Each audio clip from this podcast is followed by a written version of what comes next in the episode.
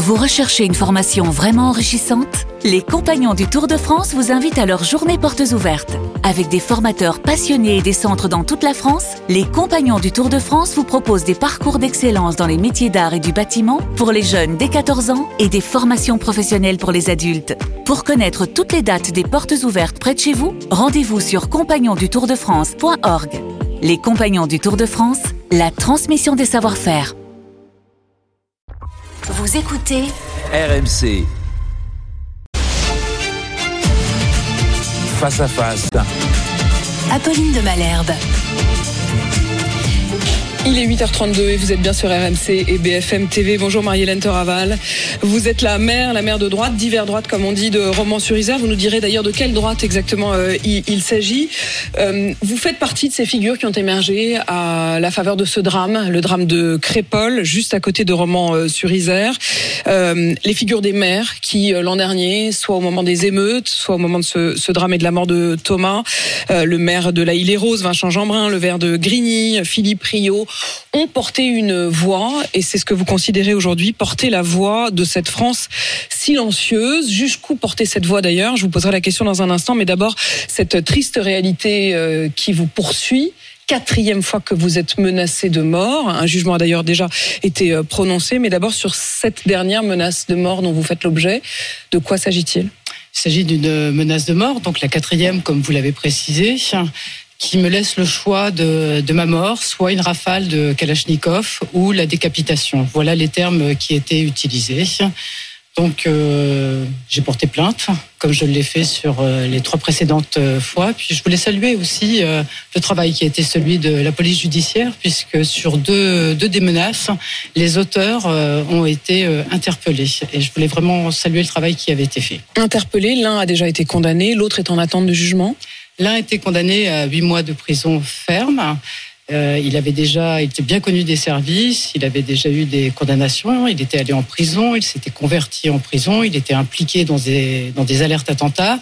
Et euh, le second aussi était euh, connu des, des, services de police et avait déjà eu trois condamnations déjà pour menace de mort. Et il sera, lui, jugé en février. Il est incarcéré en ce moment Il est en détention provisoire et il y a eu un report de l'audience et l'audience s'opérera le 5 février prochain. Vous avez dit euh, du premier qu'il s'était converti en prison. Si vous mentionnez ça, c'est que vous considérez que ça, euh, ça dit quelque chose du profil? Parce que je pense que ça pouvait dire quelque chose du profil au regard euh, des événements de, de Crépol et de l'agression qui, qui s'est opérée de Thomas, qui a été assassiné, notamment par des individus qui avaient des origines maghrébines.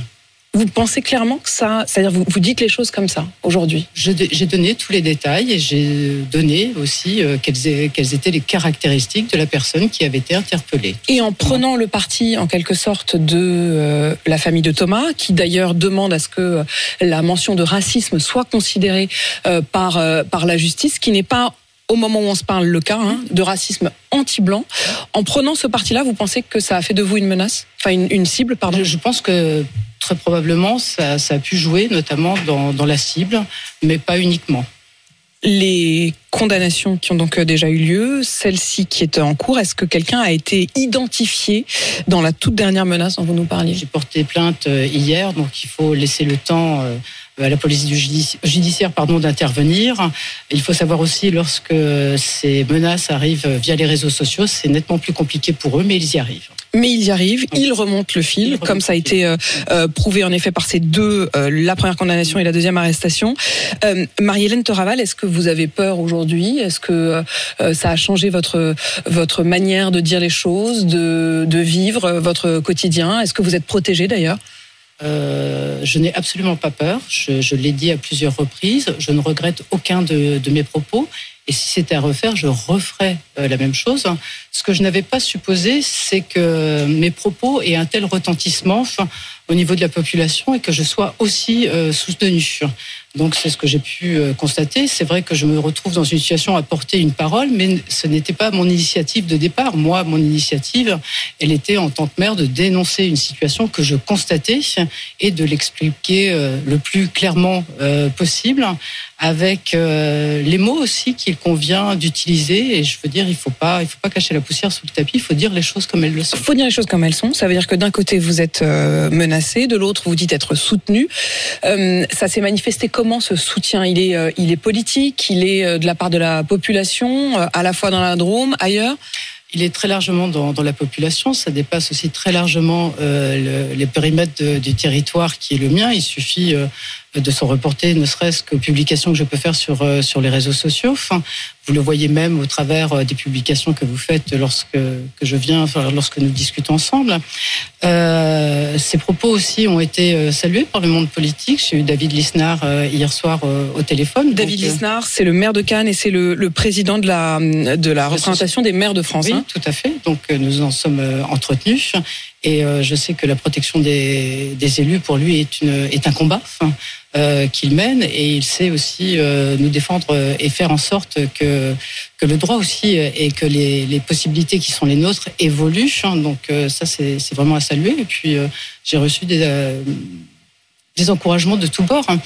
Il y a même des encouragements d'anciens maires que j'ai reçus, d'anciens maires communistes. Je voulais quand même le dire parce que euh, finalement, ils ont euh, œuvré sur euh, des villes et euh, finalement sur des situations euh, qu'on partage euh, et des constats partagés.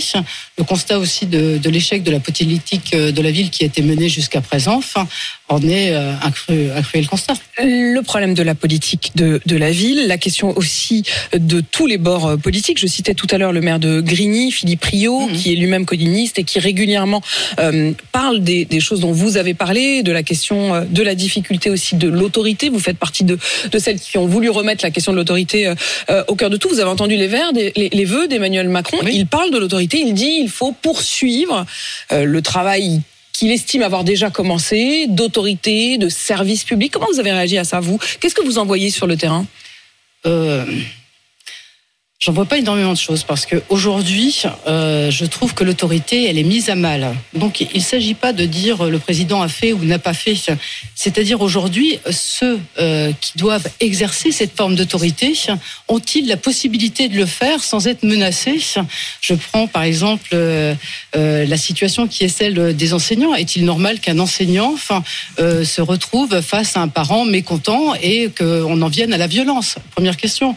La seconde question euh, sur l'autorité, mais laissons faire déjà les autorités, comme le sont euh, la police nationale, comme les, la gendarmerie, pour qu'ils puissent faire euh, œuvre d'autorité. Vous avez ils l'impression qu'on ne le les laisse pas faire? Ben, Excusez-moi, mais euh, lorsqu'il s'agit d'un refus d'obtempérer, s'il faut qu'ils commencent à calculer avant de, de se manifester sur un refus d'obtempérer, de savoir s'ils sont pas trop près ou trop loin, ou s'ils ne vont pas se retrouver en garde à vue à l'issue euh, de, de cette interpellation, comment voulez-vous qu'ils travaillent dans des conditions euh, qui font que l'autorité est restaurée? Non.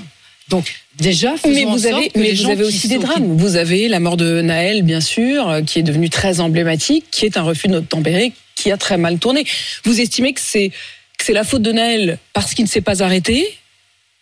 Ou est-ce que vous considérez que euh, euh, c'est euh, la faute des, des policiers Comment vous voyez ces moments-là, ces, ces drames qui se jouent? Moi, je ne vais pas aller juger de l'opportunité ou de, de qualifier la situation qui s'est opérée pour pour Naël. Ce, ce n'est pas mon rôle. Oui, mais quand je vous parlez de la, la question du refus d'obtempérer, je vous parle du je- refus je parle de cette situation qui a Bien évidemment il y en a, la il y France. en a des milliers par jour. hein. Je veux dire, c'est le quotidien.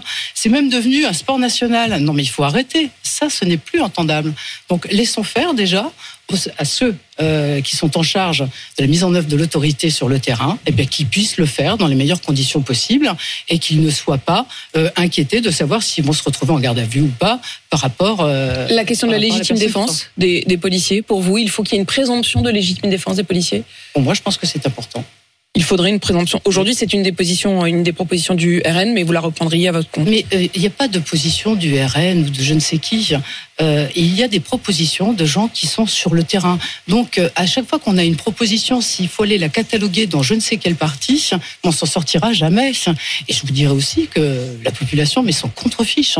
Ce qu'on veut, c'est des solutions. Et pour avoir ces solutions, un plan d'action. Voilà. Ce serait quoi le plan d'action de Marie-Hélène Toraval? Alors, Marie-Hélène Toraval n'est pas présidente de la République, donc je pense que le président de la République a fait ses voeux. Il a parlé de réarmement. Enfin, euh, moi, je dis aussi que, eh bien, on est à plus de 18 mois de, de mandat, donc euh, le réarmement. Enfin, il faut des soldats aussi euh, lorsqu'on parle de réarmement. Je, je trouve qu'il y, y, a un champ lexical qui, qui est très proche de, de, celui de la guerre. Donc, pendant le Covid, le président nous a dit que nous étions en guerre. Si nous sommes à nouveau en guerre, alors à ce moment-là, il faut véritablement un plan d'action.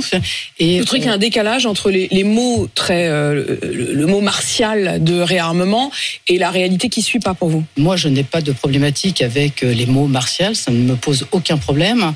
Euh, ce qui me pose question, je vais être, pour être clair, aujourd'hui, c'est de savoir on fait quoi? Parce que nous, on est sur le terrain. Enfin, nous sommes sur les terrains, nous sommes des maires.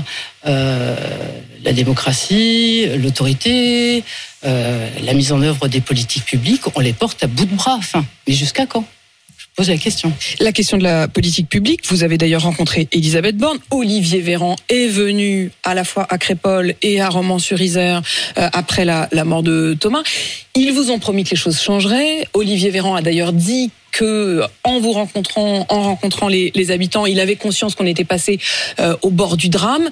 Est-ce que vous avez eu depuis d'autres contacts avec eux? Est-ce que vous avez l'impression que des politiques ont été mises en place, que des choses vont changer?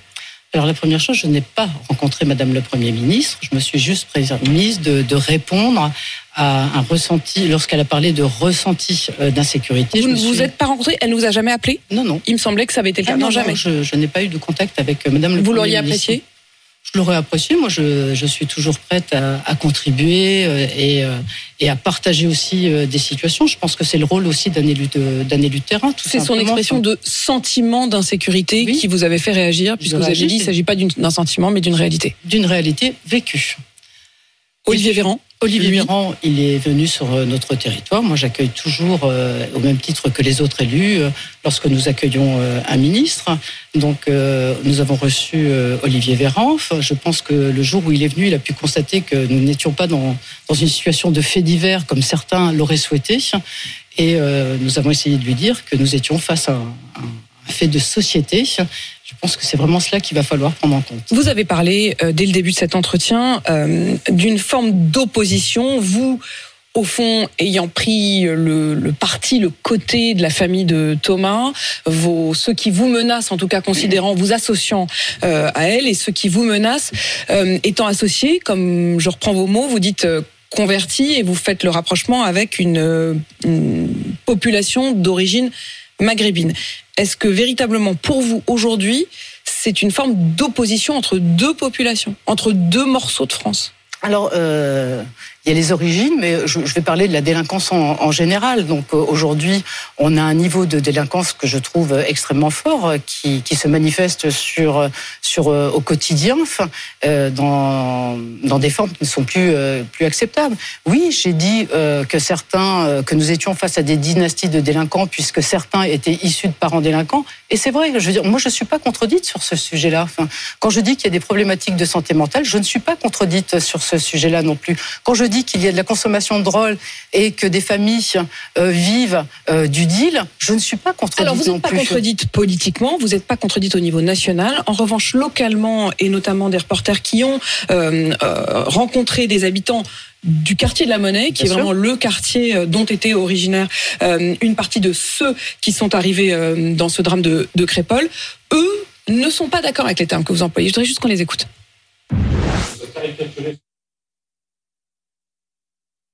tous des enfants de parents drogués, issus de la délinquance. C'est inadmissible de dire ça sur des gens qui sont honnêtes, qui ont travaillé toute leur vie. Elle a détruit deux bâtiments de 15 étages ici. Elle aurait pu faire des parcs, des infrastructures pour gamins avec des bancs pour que leur maman les surveille et tout.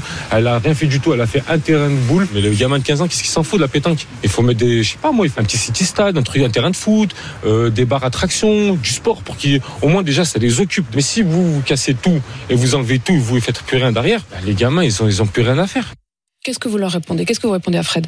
Alors euh, déjà la, première des choses, je n'ai pas détruit euh, de tour. Nous avons déconstruit une tour et j'ai continué aussi et j'ai poursuivi euh, notamment tout ce que nous faisions dans le cadre de la rénovation urbaine qui avait été initiée par mon prédécesseur.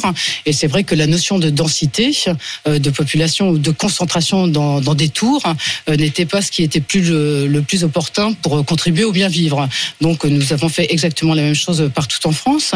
je voudrais dire aussi que lorsque nous déconstruisons un logement, on ne reconstruit pas un pour un, justement pour aérer euh, ces quartiers. Je voudrais rappeler aussi euh, à ce monsieur euh, que les personnes. Alors, je n'ai jamais stigmatisé tout un quartier. J'ai toujours précisé qu'il s'agissait d'une partie, parce que je peux vous assurer que majoritairement dans ce quartier. Vous parlez à chaque fois d'une centaine de personnes. Oui, d'une centaine de personnes. Cette centaine de personnes a tout mis en œuvre aussi pour brûler une école brûler une crèche, brûler une maison de quartier.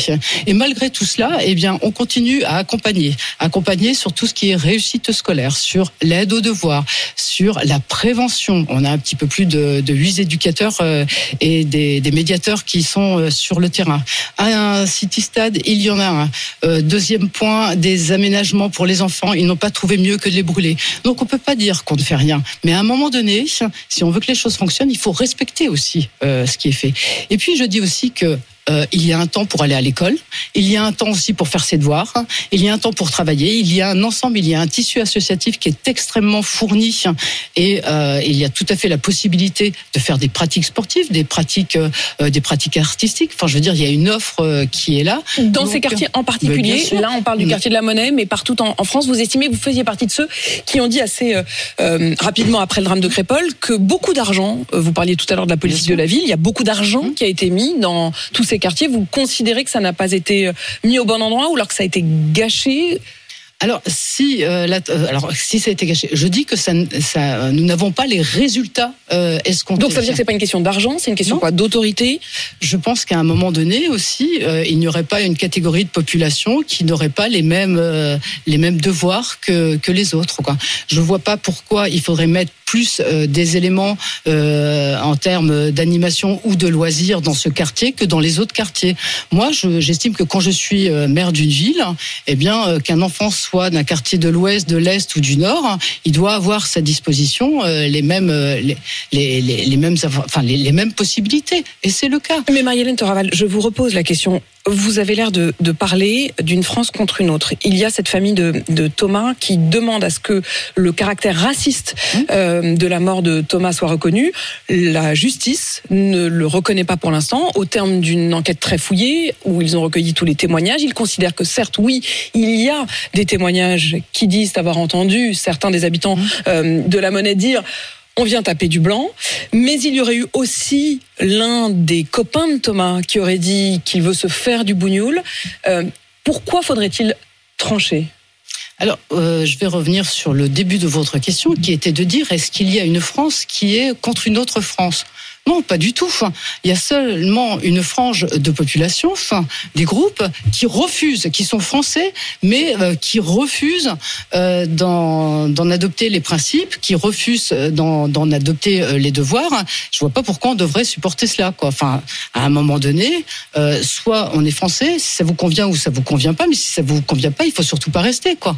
Enfin, moi, j'en je, arrive mais là. Mais parce que pour aller créer des zones de non-droit, moi, je ne vois pas qui peut accepter qui peut valider et qui peut donner caution sur des zones de non-droit. Ça n'est pas possible. Hein.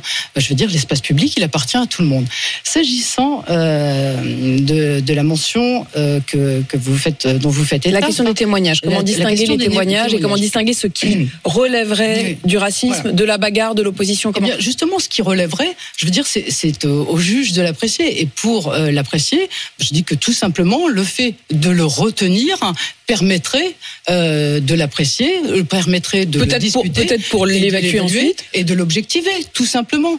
Mais euh, finalement, ça a l'air d'être un, un, un, vilain gros mot de parler de racisme anti-blanc. Ben non, est-ce qu'à un moment donné, il y a un de tabou, dire les choses, il y a un, oui, tabou. tabou. Ben faut arrêter avec les tabous, hein, parce qu'avec des tabous, c'est pas comme ça qu'on construit une société. Je suis désolée. Il faut mettre les choses sur la table, tout simplement. Qu'allez-vous faire Qu'allez-vous faire de cette euh, parole dont vous estimez désormais être aussi la dépositaire ou une forme d'expression? Vous disiez tout à l'heure que euh, David David Lisnard, le maire de Cannes, qui est un maire UMP, enfin LR.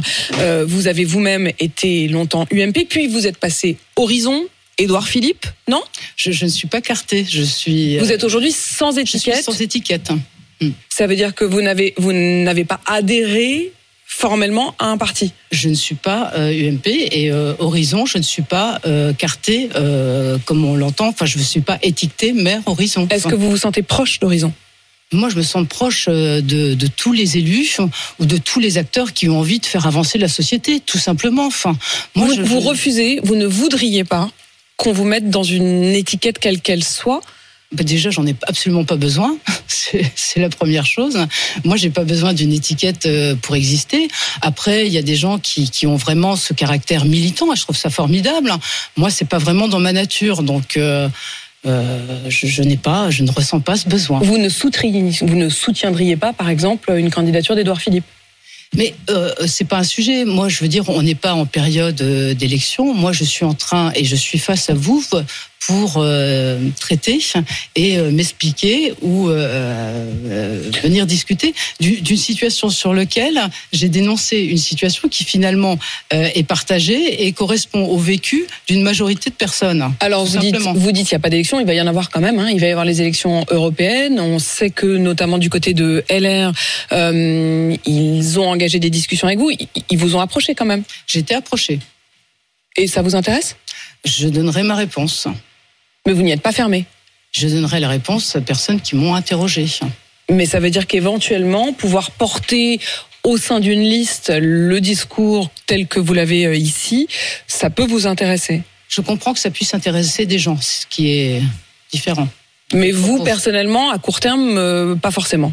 Moi, je ne suis candidate à rien aujourd'hui, madame. Je me retrouve dans une situation où j'ai dénoncé des choses, j'ai dit tout haut ce que des gens pensaient tout bas, et euh, finalement, euh, la répercussion qui s'est opérée, euh, je ne l'avais absolument pas envisagée. Aujourd'hui, quand on me demande d'intervenir ou d'approfondir sur des sujets, je le fais bien volontiers, avec vraiment un esprit de construction, tout simplement. Vous n'êtes pas fermé, mais vous n'y êtes pas favorable pour l'instant. En tout cas, vous ne l'avez pas cherché. Ah, j'ai rien cherché, non, je peux vous l'assurer.